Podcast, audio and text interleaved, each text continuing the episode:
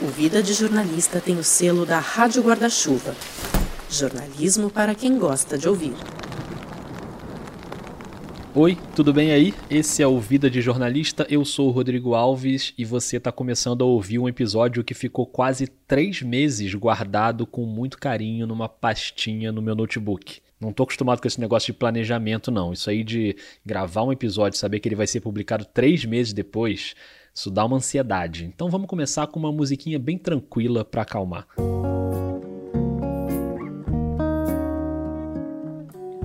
Essa música é dedicada a Lívia Delunardo. Oi, Lívia, tudo bem? A Lívia é ouvinte e apoiadora do Vida e eu sei que ela estava mais ansiosa que eu para a publicação desse episódio. Ela descobriu que esse episódio estava gravado, sei lá como ela descobriu, e ela queria muito que eu publicasse logo e só de sacanagem demorou três meses, mas esse dia chegou. Hoje a gente tem aqui no Vida um papo de comentaristas. Eu estreiei na Copa do Nordeste, que é uma competição que é muito importante aqui. Teve um comentário que mandaram para a página da, do programa que era essa Patricinha não sabe nem que a bola é redonda. Tem essa importância de querer ouvir a voz das mulheres em torno desses temas. Então eu recebi muita mensagem de mulheres e homens negros, de recém-formados em jornalismo, que estavam se sentindo representados pela minha presença ali.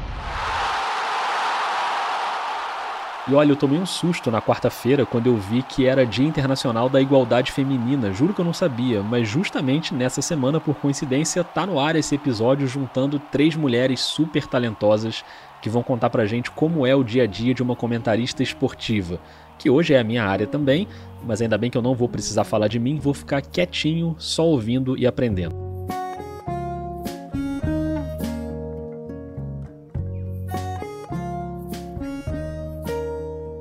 Geralmente nesses episódios com vários convidados eu converso com cada pessoa de uma vez, depois eu vou costurando na edição, mas dessa vez foi diferente. Uma chamada de vídeo juntando todo mundo e vamos pra bagunça. Então queria convidar você que tá ouvindo para se juntar com a gente nessa conversa e pode vir que elas já estão entrando.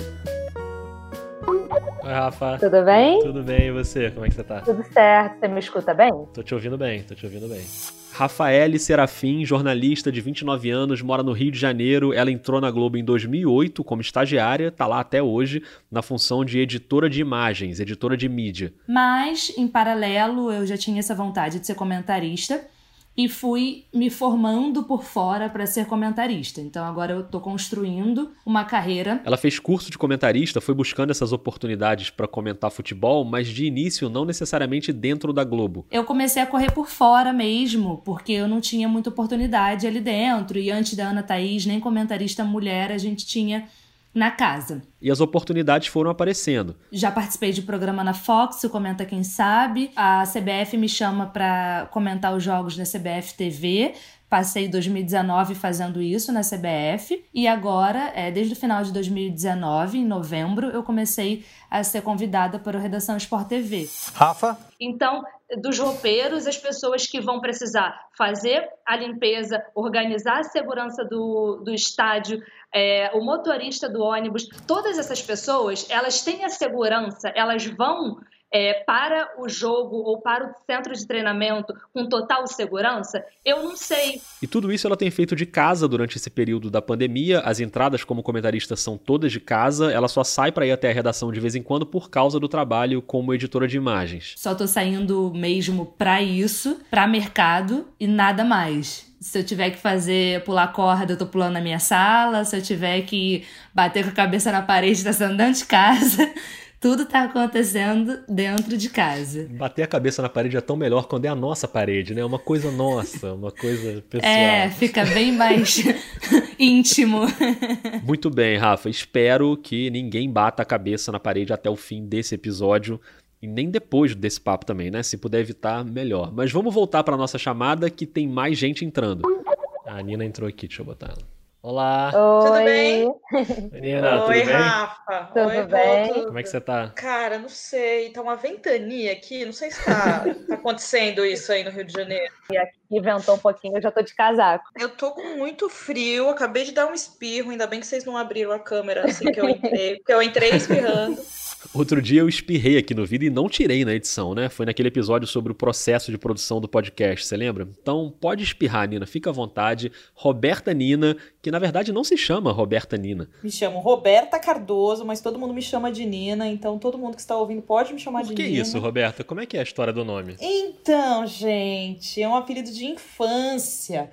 Porque desde que eu nasci, a mulher que cuidava de mim, né? Minha mãe trabalhava fora, meu pai também. E ela que me deu esse apelido. Ela é de Maceió, então ela falava: ai, minha menina, pega minha menina, olha a Nina. E aí, meu filho, eu fiquei Nina. Ok, Nina, Roberta Nina, jornalista, 37 anos, mora em São Paulo e é uma das fundadoras do Dibradoras. Que é um canal onde a gente fala sobre a participação das mulheres no esporte desde 2015. Então, ao meu lado, é, no Dibradoras, eu tenho a Renata Mendonça. Renata, que já participava do Redação Sport TV, assim como a Rafaele, mas recentemente foi contratada, de fato, como comentarista da Globo do Sport TV. E eu acho que no Brasil sempre foi bastante interrompida, porque quando, cada falta que tinha, vinha Bolinho, 53 né? pessoas em volta do juiz. É, pra... Então hoje, pelo menos, já tá, putz, tá verificando no VAR, ok, não vai ser. O Dibradoras tem a Nina, a Renata e a publicitária Angélica Souza.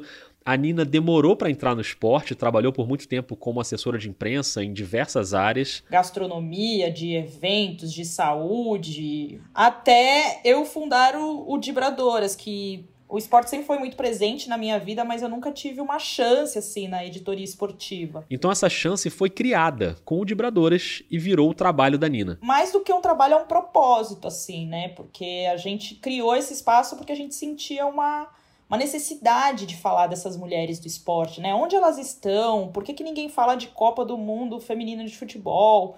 Por que, que a gente não valoriza nossas atletas? Cadê as árbitras, as treinadoras? Então, desde 2015, eu tô como jornalista do Dibradoras e é o meu trabalho atualmente. Bom dia, pessoal! Estamos no ar! Este é o episódio de número 38. Vou saudar as minhas colegas. Angélica Souza, bom dia, minha amiga. Você fala de onde? Eu gosto de falar isso, tipo caravana. Eu, a minha caravana no momento é de Maresias. Coisa É, boa. Aqui estou curtindo com. Curtindo não, né? Trabalhando normal, como se estivesse em São Paulo, mas com um pouco mais de maresia mesmo. Ah, eu tava esperando esse trocadilho. E outra minha amiga, Renata Mendonça, que também vive na praia, Hum. mas não da praia. Como você está, Renata Mendonça? Bom dia, minha Ami. Eu estou na caravana do Rio de Janeiro, é, sem praia, inclusive, por conta da pandemia. Deu pra ouvir aí, né, que além do blog e das redes sociais, o Dibradoras é também um podcast. Se você por acaso ainda não ouve, tá perdendo tempo, não preciso nem dizer isso. De volta pra chamada pra completar o time. A Karine entrou aqui, deixa eu colocar ela. Oi, Karine. Oi, gente. Tudo bom? Tudo bom? E vocês? Tudo certo, agora sim, com Karine Nascimento, jornalista de 24 anos, mora em Fortaleza. Desde a época da faculdade ela já queria trabalhar com esporte e o TCC dela acabou virando um livro-reportagem que está agora na segunda tiragem. Recomendo muitíssimo, um ótimo livro, se chama A Verdadeira Regra do Impedimento, contando a história do futebol feminino no Ceará e também em outras partes do país. Ela chegou a ser repórter da Web TV da, da Federação Cearense de Futebol e foi ali que surgiu o convite para ser comentarista. Nunca tinha pensado em ser, em exercer essa função antes disso, mas resolvi topar e gostei demais. Passei a ser reconhecida realmente como comentarista. Fisicamente, a gente sabe que é bem complicado, né, um time manter esse ritmo nas duas etapas do jogo. E isso vem dificultando muito, né, a equipe do Ceará até mesmo passar do meio do campo.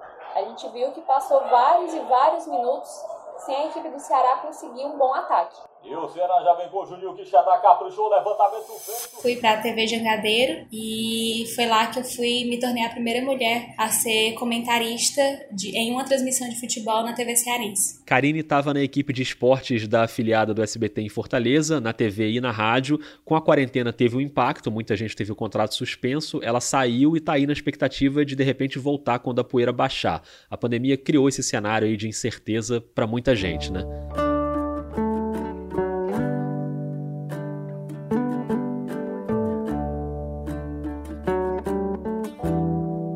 Bom, agora você já conhece o nosso time de hoje, três comentaristas esportivas de áreas diferentes. A Rafaela Serafim hoje comentando em programas de televisão, mas também com essa experiência de comentar jogo. A Roberta Nina no podcast e nas plataformas do Dibradoras. E a Karine Nascimento na TV, no rádio, também já trabalhou na internet.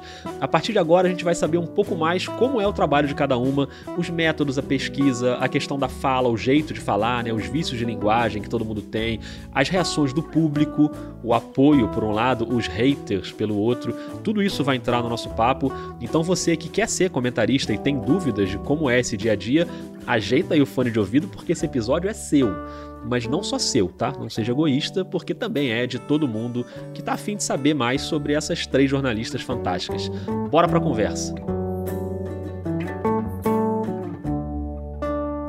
A gente aprendeu a fazer podcast meio que na marra, assim. Essa é a Roberta Nina, só avisando pro caso de você ser ruim de guardar a voz. Se eu ouço o primeiro e o segundo podcast hoje, eu quero morrer, porque é péssimo, é horrível você se ouvir. Vamos ver se é ruim mesmo? Primeiríssimo episódio do Dibradoras, junho de 2015. O futebol feminino pede passagem na Central 3. Começa agora o Dibradoras. Boa noite, ouvintes da Central 3. Sejam bem-vindos à primeira edição do podcast das Dibradoras. Eu sou a Roberta Cardoso e junto comigo nessa edição que vai durar um mês aqui, é, nós temos a Júlia Vergueiro. Boa noite. E a Renata Mendonça. Boa noite. Dá um desespero, assim. Eu queria deletar tudo, mas não, né? Não, nada disso. Tá tudo ótimo e tá tudo lá no site da Central 3. Depois da Copa Feminina de 2015, o Dibradoras migra pro B9, que é uma outra central de podcast. A gente vai para lá e aí a gente muda totalmente o nosso, nosso esquema. Não, a gente não tem mais a convidada, né, toda, toda semana. A gente tem a nossa opinião, porque a gente entendeu que depois de quatro anos falando da modalidade, as pessoas também querem ouvir a gente. E a Nina, desde o início, é responsável pela produção do Dibradoras. Claro, eu tenho a ajuda das meninas, mas é meio que eu que começo a produção do roteiro e de tudo mais. E como é que funciona essa organização da pauta e do roteiro? Então hoje a gente funciona com um Google Drive, onde eu já abro a pauta, a gente grava toda terça. Então, sexta-feira eu começo a pensar o que, que aconteceu durante a semana. Então, aí, ó, teve um assunto no basquete, teve um outro no vôlei, é, teve um caso de racismo, teve uma demissão de jogadora. Então, aí a gente começa a formular essas pautas. E encaixar essas pautas todas dentro do tempo do episódio, né? E o tempo é um grande desafio pra gente, porque a gente fala demais. E aí a gente tenta unir essas pautas dentro de uma hora. O ideal era 40 minutos, mas a gente já esqueceu 40 minutos. Beleza, uma hora. Essas pautas vão para o documento do Google, todo mundo opina, e vem a hora da pesquisa. Para ficar mais claro, um exemplo de pauta do Dibradoras. Teve o lance da Tandara Cacheta, né, a jogadora de vôlei, que ganhou na justiça os seus direitos trabalhistas. Então a gente leu matérias é, do UOL, que, tinha, que tinham falado com a Tandara, é, do Globo Esporte também, que tinha noticiado, e a gente pediu áudios para a Tandara. Então a gente faz perguntas específicas para ela e a gente exibe esses áudios. Tudo com as tarefas divididas. Posicionamentos das atletas, né? Os áudios que a gente vai usar, a gente meio que se divide. Ai, Rê, pede você esse para ela, eu peço aquele. E aí a gente chega para gravar. Então, como a Renata ela fica mais no Rio, a gente estava fazendo presencialmente no estúdio antes da pandemia. Eu e a Angélica, a gente ia até o estúdio gravar e a Renata entrava com uma participação por áudio. E quando a Renata vem para São Paulo, ela grava com a gente no estúdio. E agora estamos todas gravando online, dessa mesma forma que estamos fazendo esse podcast, com as três juntas debatendo esse assunto. Então, o podcast foi um processo de muito aprendizado, de, de ter o nosso tom, de aprender a, a ouvir, a tratar assuntos polêmicos e também de uma reformulação, de onde a gente começa aprendendo e ouvindo essas histórias, e hoje que a gente já ouviu mais de 120 histórias, a gente tem o gabarito de opinar e trazer esses temas à tona, assim. Beleza, deu para ter uma ideia aí resumida do processo de produção do Dibradoras, que é um tipo de comentário, comentário no podcast e tem também o blog. Agora vamos para Rafael Serafim, que tem as experiências de comentar jogo e comentar em bancada, em programa de TV no formato de mesa redonda. Eu imagino que a preparação seja bem diferente em cada caso. É bem diferente. A primeira vez que eu sentei numa mesa redonda foi na Fox no Comenta Quem Sabe, que foi na Copa do Mundo de 2018. Então era para falar de Copa do Mundo e era Copa do Mundo masculina, era uma coisa que estava todo mundo vivendo intensamente naquele momento. Aqui a gente faz um parêntese para dizer que a Rafa ainda tem um Instagram de futebol chamado Dominando a Área, que ela também começou porque não tinha espaço e foi produzir o próprio conteúdo dela. Mais uma vez a gente reforça isso aqui no Vida, né? Produza o seu conteúdo. Hoje a gente tem um monte de ferramentas gratuitas, dá para fazer o seu jornalismo sem depender de uma empresa. Hoje o Dominando a Área tem tipo 11 mil seguidores no Instagram. No Dominando eu já estava cobrindo bastante, assim, diante da Copa, do que ia rolar na Copa. Sempre que eu era convidada para ir comentar no Comenta Quem Sabe, eu via, eu assistia todos os jogos daquele dia eu fazia umas anotações do que era relevante para aquele dia, mas não tinha papel na mesa. E era um programa de uma hora com quatro convidadas e a Vanessa Rich, que era apresentadora mediadora. Então você não falava tanto, era realmente mais aquela vivência ali do jogo que rolou. Então você não precisava muito de papel, tava muito na cabeça do que você assistiu. Aí em 2019 vem o chamado da CBF para comentar os jogos. Aí já é outra relação. A divisão do comentarista com o narrador ela é muito tranquila, ela é quase que um bate-papo ao longo da transmissão, e aí você lê um tweet, responde, comenta sobre aquilo, além de fazer uma análise do jogo. A Rafa pegou o pré-Copa do Mundo Feminina, a Copa de 2019. Aquela que a Nina citou foi a de 2015, no Canadá. A da Rafa era essa mais recente, na França. E mesmo em 2019. Você tinha uma dificuldade muito grande de encontrar informações das jogadoras. Era uma loucura. Qual é a grande diferença de jogo por um comentário ali na mesa redonda. A pauta na mesa redonda, ela chega para você, normalmente são os assuntos que aconteceram dos jogos, você vai falar, você vai fazer um panorama do que já aconteceu. E no jogo, você tá vendo acontecer. Autorizada a rainha, partiu Marta, com fé no pé, histórico! Gol!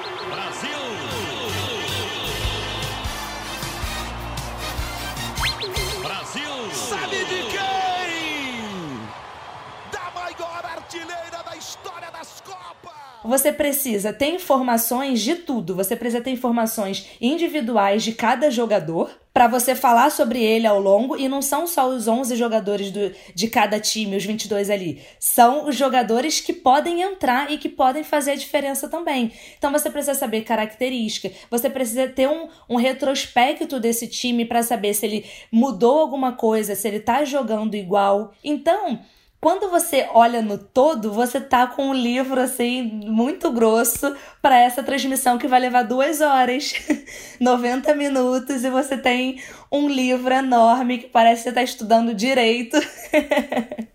e precisa de informação para encher esse livro gigante. Que é um grande problema para você buscar para comentar futebol feminino, você não encontra sobre essas atletas e, por exemplo, até as atletas da seleção brasileira, você não encontra carreira, você não encontra curiosidade, nada disso. Se você não for lá no Instagram, nas redes sociais delas, para tentar conversar, se você sabe antes que você vai fazer esse jogo, você ainda consegue uma produção maior. Mas se você não sabe antes, não tem ou elas não respondem, porque enfim, tem uma demanda muito grande, elas também estão concentradas, você imagina, você não consegue. E a preparação para participar de uma mesa redonda é bem diferente, mas não menos trabalhosa. Pro redação, eu vou cheia de papel também. Eu tenho sempre um bloquinho, um livrinho, porque eu gosto de escrever. Porque quando eu sei as pautas, eu gosto de ler, como a Nina disse, que elas fazem no Dibradoras, leem várias matérias. Eu gosto de fazer isso quando eu recebo a pauta do redação. Ah, tem esses assuntos, e são assuntos mais específicos que saem do jogo, saem do ao vivo. Eu gosto de jogar mesmo na busca, ver tudo que está sendo falado sobre aquele assunto, para também tirar as minhas próprias conclusões daquilo e poder comentar, porque enfim, quem está ouvindo ali está ouvindo a sua opinião. E a opinião de cada comentarista tem a ver com a pesquisa, claro, mas tem muito a ver também com a vivência pessoal, com os valores, com o universo de cada pessoa. Por isso a gente também bate tanto na tecla da diversidade porque você só consegue alcançar mais e falar com mais pessoas quando você tem diversas formas de pensamento, de vivência, de trajetória para colocar nesse meio da mesa redonda ali, né, desse meio específico dos comentários. O Marcelo evocou George Floyd, está aumentando, Rafa, esse time de atletas que, que hoje não tem mais é, nenhum medo, nenhum receio ou, ou, ou nenhum limite para se manifestar, né? É, se a gente falava que o futebol está transformando, né? Se tem uma coisa que não muda nunca é o racismo no mundo. E aí a gente já tem, pelo menos no Brasil, há 500 anos. Mas essa dor é o Marcelo que sente, sou eu que sinto, não vai ser o De Bruyne, por exemplo. Falando em diversidade, a Rafa está em outro projeto recente, que é o podcast Ubuntu Esporte Clube, que é feito por jornalistas negros e negras do esporte da Globo. É um conteúdo incrível. Ubuntu Esporte Clube. Nós somos o esporte. O esporte somos todos nós. E Rafael Serafim, diz aí, vai falar sobre o quê? Traz uma curiosidade já pra gente. Ah, vamos falar de grandes nomes né, do nosso esporte, como o Pedrão já adiantou. Elevar nomes como Irenice, como Wanda dos Santos, Formiga, entre outras. Se você gosta de esporte, ouça o Ubuntu, tem episódio toda semana, tá no Spotify, tá em todas as plataformas. E da diversidade racial, a gente passa para diversidade geográfica, porque a gente não pode ficar só nesse eixo Rio-São Paulo. Geralmente a gente aqui do Sudeste só olha pra gente mesmo. Mas a Karine Nascimento, ela trabalha em Fortaleza, já comentou jogo na TV, no rádio, na internet e também já participou de mesa redonda. No meu caso, eu não senti tanta diferença assim da transmissão em si da internet e da TV, para mim a maior diferença é entre essas duas e a transmissão da rádio. Na transmissão da rádio, por exemplo, eu acho que o repórter ele participa muito mais até do que o comentarista. Mas nos dois casos a pesquisa é importante e eu sempre fico curioso para saber se a pessoa se organiza com um monte de papel, tipo a Rafa, com o livro de direito dela, ou se é como eu faço, eu não uso papel porque eu me perco com um monte de papel na minha frente, eu fico meio confuso. Então eu uso o celular ou o notebook, eu deixo várias abinhas abertas, uma para pesquisa, uma para estatística, uma para o Twitter, e assim eu vou tentando me organizar mas a Karine não tá no meu time, não. Eu gosto mais do papel mesmo, eu gosto de ter a certeza de que eu vou ter aquela informação ali, porque às vezes o celular demora a ligar, acontece algum probleminha, ou então você precisa do celular para fazer uma pesquisa rápida, por exemplo, para querer saber de algum jogador. Então eu gosto de ter a informação no papel, eu acho mais seguro, entre aspas, né? Porque já está ali impressa. É, faz sentido, é um bom argumento. Mas de um jeito ou de outro, tem que ir atrás das informações. E como disse a Rafa, nem sempre é fácil encontrar. O mesmo vale para Karine. Eu comecei fazendo jogo de categoria de base e campeonato feminino. Aliás, antes de você começar a sua resposta, só explica pra gente quem era o quinto elemento que apareceu na nossa conversa ainda há pouco. Quem tá ouvindo não viu, obviamente, mas a gente que tá aqui, a gente viu. Foi a Hannah, minha filha, que ela tava. Eu coloco o apoiozinho aqui na, do celular na mesa, né? E ela deitou aqui na mesa, então eu queria já mostrar que se o celular cair, se voar alguma coisa aqui, a culpa é dela, tá? Porque geralmente ela, ela fica aqui. Eu tenho dois, eu tenho dois gatos. Então, eles agora estão tão quietinhos até. Nas primeiras, eu não sei se eles já se acostumaram, mas nessa quarentena, nas primeiras lives que eu fiz, uma o celular caiu porque eles derrubaram, a outra eu tava usando uma luzinha extra aqui para deixar mais claro e derrubaram a luz. Depois dessas experiências, sempre que eu, que eu começava alguma live, alguma conversa, eu já falava: olha, eu tenho dois gatos, se acontecer alguma coisa, a culpa é deles. Esse podcast está cada vez mais pet friendly. Essa expressão é muito boa, né? No episódio é cachorro, no outro é gato. Bichinhos são bem-vindos aqui no Vida. Mas de volta ao que a Karine estava falando, ela começou comentando base e feminino. E para ter informação sobre esses dois, sobre essas duas categorias, eu entrava lá no site da Federação Cearense, né, e olhava todas as súmulas dos dois times que iriam se enfrentar. E quando é o futebol profissional, né, o futebol de Série A, então é, é bem mais fácil porque você já sabe quando o jogador tem apelido, você já tem pelo menos uma base de como está sendo a campanha daquele time, se ele vem bem, se ele vem mal. Mas por outro lado, eu sei que tem uma audiência muito maior também. Então eu procuro me, me preparar muito para ter realmente essa, essa base na hora de falar alguma coisa, na hora de sugerir alguma modificação. São características realmente bem diferentes que cada transmissão, cada programa tem. E aí, beleza, pesquisa feita, tudo preparado e tem a hora da fala mesmo, né? esse né, por exemplo, que eu falei agora, muitas vezes é um vício de linguagem, todo mundo tem vícios de linguagem. Eu estou muito na fase do assim, tenho falado muito assim no fim das frases, e do e tal não sei o que e tal, não sei o que lá e tal. Aqui no Vida talvez nem tanto, porque tudo é roteirizado. Então eu tô lendo esse texto agora, por exemplo, espero que não pareça que eu tô lendo, mas eu tô. E aí no texto escrito a gente dá uma limpada, mas nas transmissões, ou então assim, quem recebe áudio meu no WhatsApp, vai cheio de tal, cheio de assim. Tem que ficar atento, né, Nina? Ai, amigo, que desespero. Eu falo muito e tudo mais. Também falo, ah, isso aqui, tudo mais e tal. Também percebo muito. Mas isso é vício de linguagem nosso mesmo que a gente acaba carregando, né? Não tem muito como isso ser diferente. E com você, Rafa? Olha, vou te falar que vício de linguagem é uma coisa terrível, terrível. E algumas coisas acontecem que, como elas acontecem há 28 anos, há 29 anos, eu não tenho mais muito, muito controle sobre elas. Então, por exemplo, existem umas coisas que são assim: eu falo, tô pensando já na próxima frase e estico é para tentar completar esse raciocínio. Só que como parece que na, dentro da minha cabeça parece que tá funcionando assim, igual aquele filme Divertidamente, parece que tem mil coisas funcionando ao mesmo tempo. E esse foi só o começo. Depois a sala de comando virou uma feira. Gente, agora eu tô achando que a narradora do Divertidamente tem a voz igual a da Roberta Nina. Muito bem, legal, tá tudo tranquilo, muito bom. Não, vira, vira, não, cuidado! Esse é o medo. Ele manda bem no quesito segurança. Ok, saindo do cérebro da Riley, voltando pro cérebro da Rafa. Eu já quero chegar lá na próxima frase e quando eu penso que eu já tô lá na próxima frase, eu não tô e eu acabo repetindo alguma coisa que eu já falei e dou uma volta enorme para concluir uma coisinha assim mínima. Nossa, mas eu te entendo completamente nessa, Rafa. Hoje eu já reparei aqui no podcast que eu falei então muitas vezes. Será? Você que está ouvindo, reparou? Eu, sinceramente, nesse ponto aqui da edição, não lembro de ter cortado algum então da Rafa. Não reparei, não. Eu reparei, não quero mais falar sobre isso, porque são algumas coisas que você já vê que você já vê que acontecem, já acontecem no dia a dia. E com isso, para não usar o então, eu me escuto muito normalmente penso em todas as coisas, todos os vícios e todas as frases que eu podia ter sido muito mais objetiva. Então eu tô. Ó, então.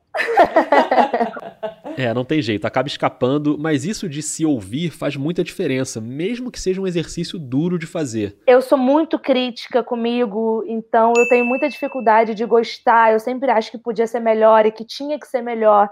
Então rola uma cobrança, às vezes, muito intensa, sem necessidade, às vezes, porque tem coisa que só eu percebo. Então tem coisa que eu me preocupo mais do que eu deveria. E agora que você vai se preocupar ainda mais com essa sacanagem que eu fiz com você de botar um sinalzinho para cada então, me perdoa, Rafa, foi só para te provocar, mas também para dizer que se não tivesse o sinalzinho, talvez ninguém percebesse, como ninguém tinha percebido até agora.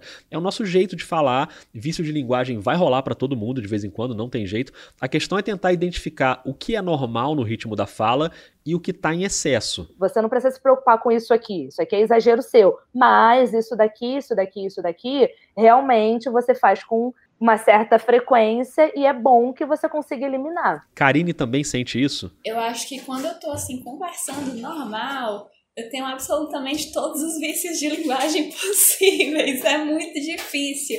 Quando eu tenho uma transmissão, eu até consigo me policiar um pouco mais. Quando eu estou comentando, minha maior dificuldade é ter um ritmo constante na minha fala. Geralmente você tem que ser muito direto, falar diretamente o que você quer falar, tra conseguir transmitir a ideia que você quer transmitir, sabendo também que você não pode se esticar muito, porque o narrador pode chamar a qualquer momento e você vai perder toda a ideia que você tinha pensado. Essa unificação de estilos de jogo, tanto do profissional como da base, é importante pensando que, em tese, né, pelo menos, a intenção é fazer justamente esses jogadores da base subirem para o time profissional. Legal, legal demais. Falta para a equipe do, do Ceará. E já que esse episódio tem três comentaristas mulheres, a Karine levanta um ponto relevante nesse aspecto da correção na fala e da correção nas informações. A Rafael falou uma coisa que eu achei muito legal, que era de da autocrítica, né? Você não quer errar, claro, você. Acho que a maioria das pessoas não quer errar no trabalho, mas eu acho que enquanto mulher e comentarista, você acaba tendo uma autocrítica até maior, porque você sabe que um erro seu pode repercutir em todas as outras mulheres que trabalham também nessa área do jornalismo esportivo. Eu sei que uma colega minha que trabalha em outra emissora, que não tem nada a ver com, com o programa que eu faço, se eu errar, acaba respingando nela também. Então, acho que é uma autocrítica que a gente, enquanto profissional, tem, mas que tem essa essa noção de uma coisa ainda maior que é torcer, né, para que tenha mais mulheres dentro do jornalismo esportivo e a gente tenta meio que fazer a nossa parte conscientemente ou inconscientemente tentando não errar para que essa questão das mulheres como um todo no jornalismo esportivo não sejam é, punidas ou desacreditadas por causa disso. Perfeito esse ponto da Karine, e já já a gente vai entrar mais nesse tema da cobrança extra pelo fato de ser mulher. Quero ouvir mais a Karine, a Rafa e a Nina sobre isso, mas antes, tá na hora do intervalo com três recados rápidos.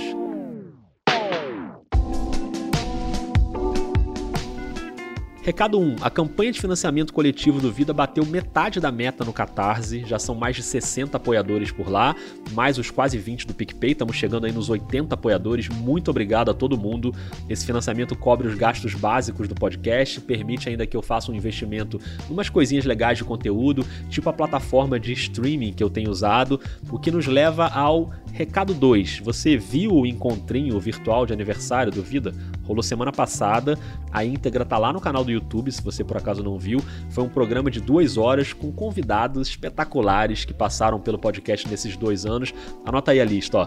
Bernardo Melo Franco, Anitta Efraim, Aline Midley, Fabiana Moraes, Gabi Lomba com os filhos, B e Maju, Joana Soares, Lívia Laranjeira, Letícia Leite, Caê Vasconcelos. É uma espécie de time All-Star do Vida, o que nos leva ao recado 3, porque time All-Star você sabe muito bem, é o que tem onde? Na Rádio Guarda-Chuva, cheia de podcasts de jornalismo de primeira linha, Escafandro Finitude, Põe na Estante, Budejo e o caçula dessa família, o Giro Latino, que carrega você aí pelos quatro cantos da América Latina. E olha, o episódio da semana passada tem umas histórias deliciosas sobre países pouquíssimo falados, tipo Belize tipo as Guianas. Você quer saber tudo sobre as Guianas? Giro Latino é o seu podcast, ouve lá.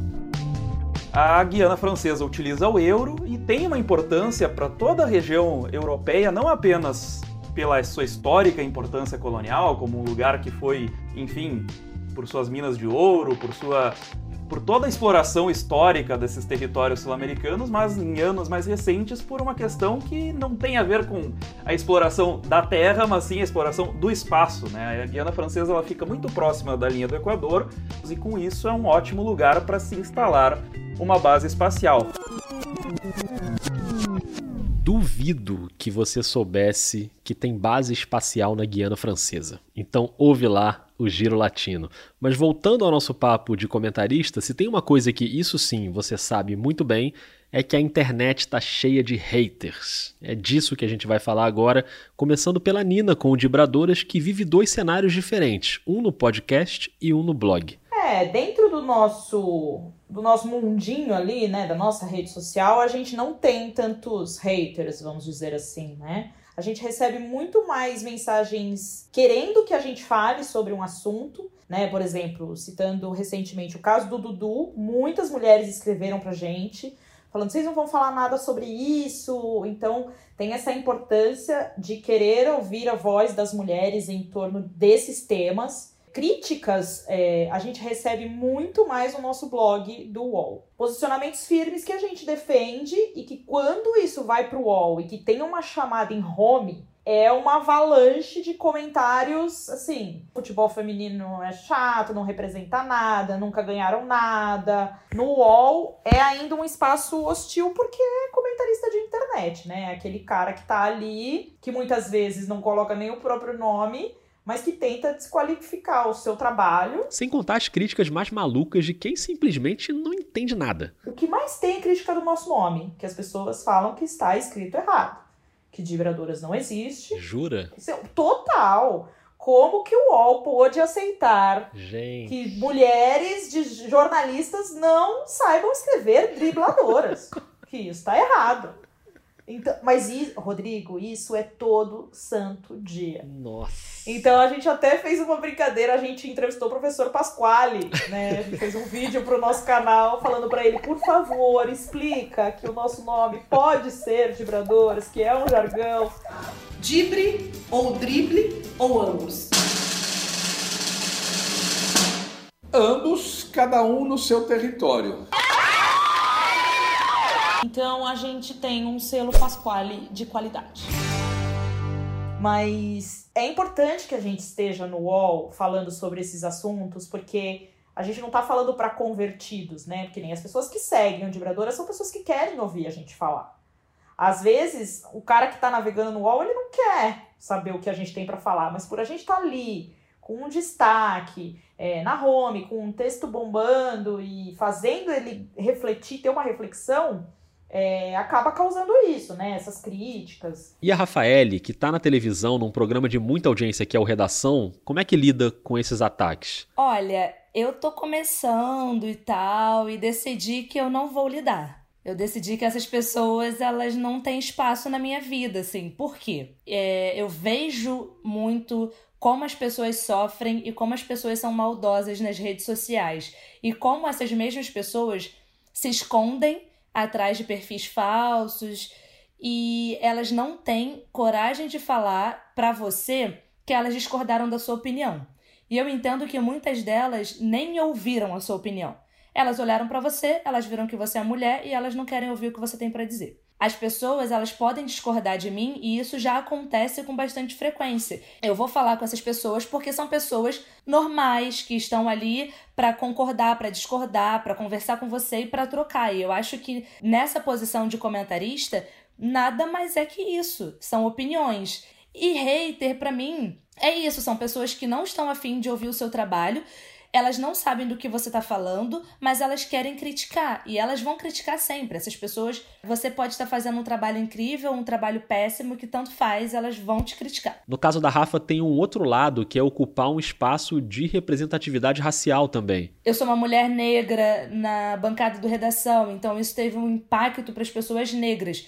Então eu recebi muita mensagem de mulheres e homens negros, de, de recém-formados em jornalismo ou ainda fazendo jornalismo, que estavam se sentindo representados pela minha presença ali. E aí, claro que eu não estou falando de conteúdo, porque a minha estrada ainda é muito longa. Eu não sou uma referência de comentarista, mas eu sou uma referência para essas pessoas que gostariam de estar ali e veem quase nunca uma pessoa falando sobre esporte, sobre futebol, sendo uma mulher negra, por exemplo. Eu tenho ficado muito feliz por estar sendo uma portinha, né, uma janelinha para essas pessoas. E Karine, para você, como é que é essa situação? Quando eu entrei no Futebolês, que é a plataforma de, de esportes, tanto TV e rádio, né, que, que fazia parte, eu entrei já na equipe fixa da rádio junto com dois colegas homens. E logo nas primeiras semanas era muito comentário do tipo: o que, que essa menina tá fazendo aí? Tira ela daí. Eu não vou dizer que me choca, mas o que,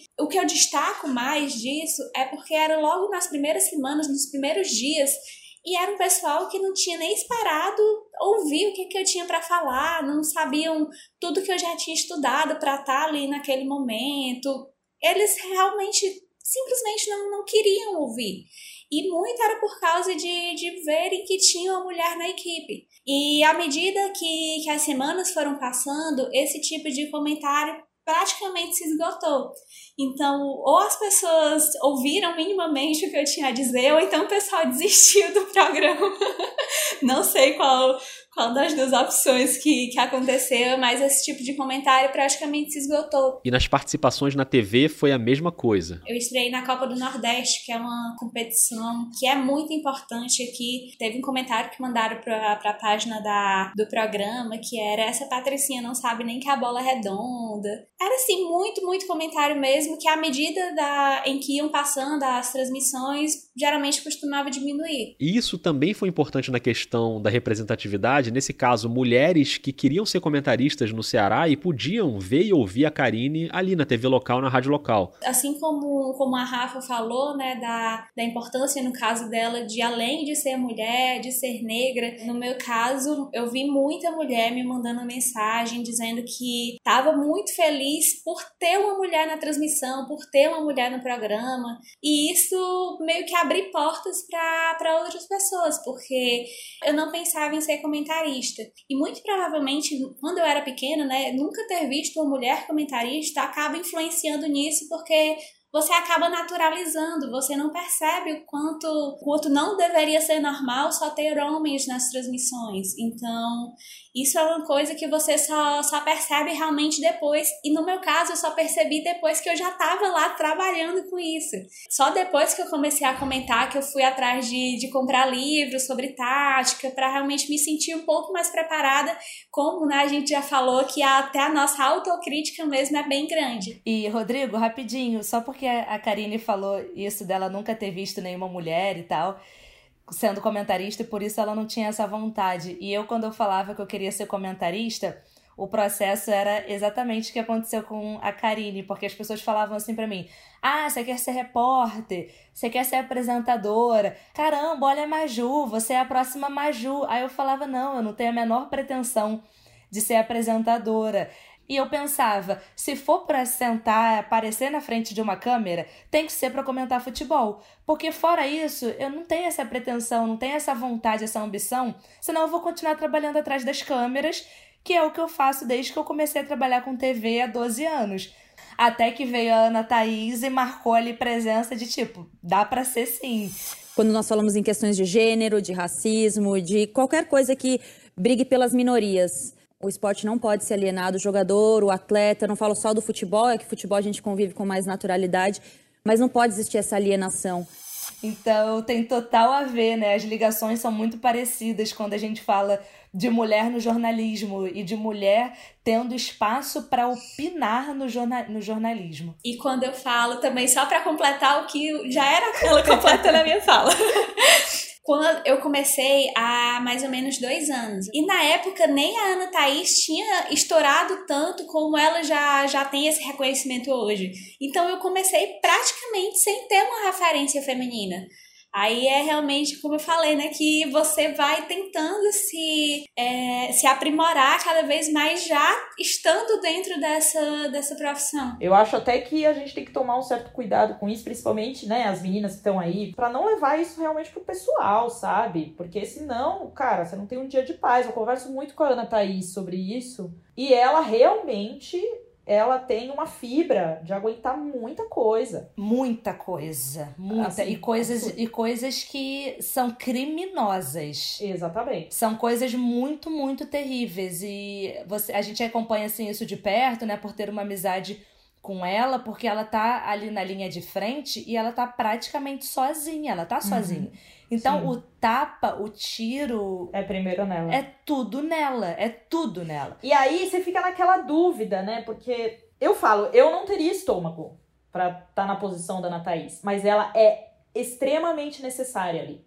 Porque ela abre portas pra gente. Ela tira uma, um estigma de, aqueles, de que aquele esporte é dos homens, é, sabe? Eles são os grandes campeões, eles é, eles são o, os caras que são fora dentro de campo e nos comentários e na narração. Então ela, exposta daquele jeito, tem muito valor pra gente, mas não é fácil. E às vezes é, eu sempre tento falar para ela o quanto ela é importante, porque se até recentemente eu entrevistei meninas que estavam começando a criar canais e e páginas para falar de futebol, e todas elas citam a Ana Thaís. Porque a Ana Thaís é a grande referência delas, entendeu? por ter mais exposição, por, claro, tem tantas outras mulheres pra gente se inspirar, mas ela tá ali numa linha de frente muito muito forte. E eu faço questão de falar isso pra ela, ó, hoje você foi citada por três meninas que eu entrevistei, porque isso, ela precisa disso, ela precisa entender que ela é importante, e ela é importante. No seu caso, Nina, no podcast, no Dribladoras, que agora eu só vou falar o nome assim, né? Porque agora eu vou falar o nome correto. De É, no seu caso, a gente já conversou sobre isso, assim, sobre as pessoas procurarem vocês como referente. A, a sua contagem aí de pedidos de entrevista para TCC, como é que tá? Amigo do céu. O meu, o meu conta, viu? Karine foi uma dessas. Karine foi uma dessas. Foi. Graças a Deus a gente atendeu a Karine, porque senão, olha como o mundo ia dar volta. Karine podia fazer uma denúncia aqui, né? A Roberta não me, não me E eu só não pedi, eu me formei em 2014. Ah, no primeiro semestre. É. Então ainda não tinha vibradoras, entendeu? Porque se não, seria pauta também. Eu teria pedido. E se vocês não tivessem aceitado, aí, ó. Aí, ó. Tá vendo?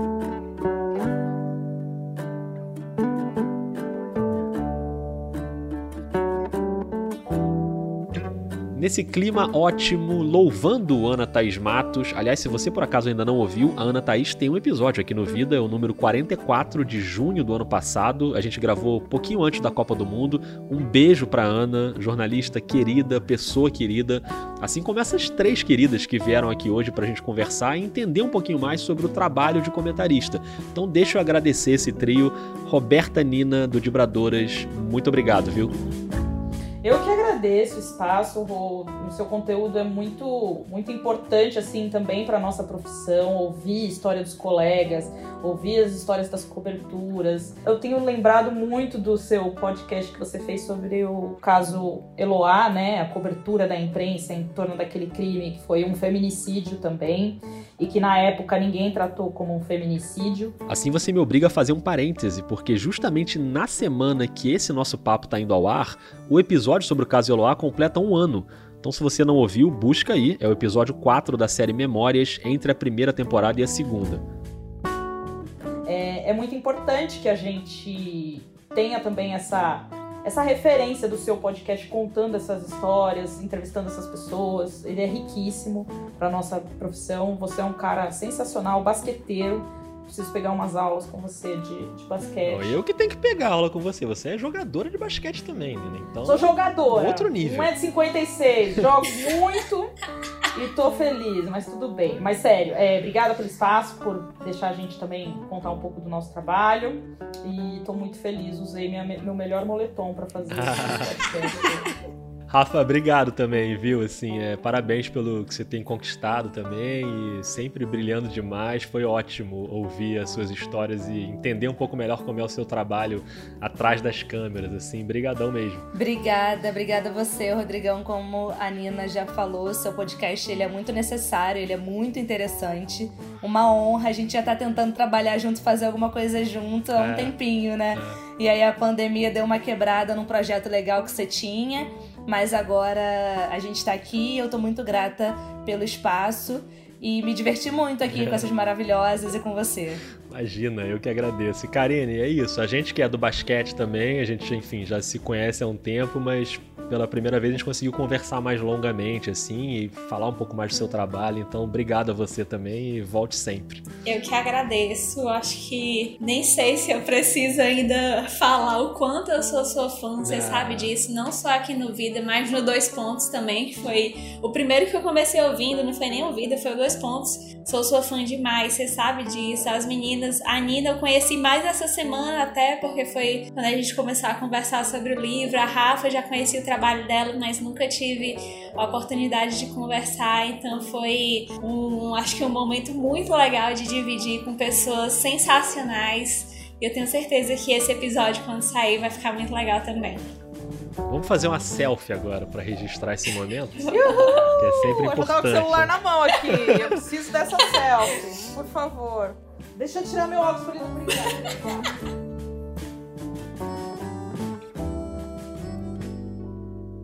E aí, você que tá ouvindo, ficou legal ou não ficou? Diz aí o que você achou no Twitter e no Instagram, arroba vida jornalista, ou no e-mail, podcastvidadejornalista.gmail.com, o e-mail mais longo de todos os podcasts brasileiros.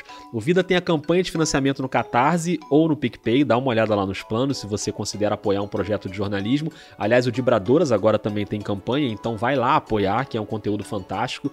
Compre o livro da Karine, A Nova Regra do Impedimento. Só procurar ela aí nas redes, que ela te dá o caminho das pedras. Siga o Dominando a Área no Instagram e o podcast Ubuntu Esporte Clube para ouvir a Rafaele, que também está sempre no redação. Muito obrigado às três. Muito obrigado a você que ouviu até aqui. Semana que vem tem mais. Um beijo, um abraço e até lá.